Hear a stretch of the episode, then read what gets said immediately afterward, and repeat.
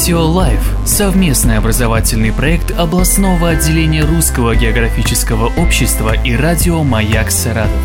У микрофона заведующий кафедрой метеорологии и климатологии СГУ Максим Червяков. Что такое радиозонд?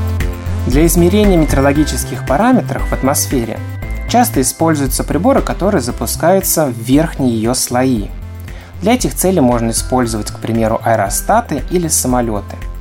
Но 30 января 1930 года советский ученый Павел Александрович Молчанов изобрел первый в мире радиозонд, который предназначен для измерения метеорологических величин на верхних слоях атмосферы. Этот прибор позволяет оперативно измерять температуру, влажность, скорость и направление ветра, а также давление. Мало того, что он измеряет это практически каждую секунду, так это все еще оперативно передается по средствам радиосигналу на приемную станцию, которая находится на Земле.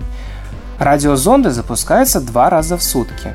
К примеру, в Саратове на аэрологической станции, где происходят запуски, это происходит в 4 часа ночи и 4 часа дня – по всему миру все аэрологические станции запускают радиозонды в одно и то же время.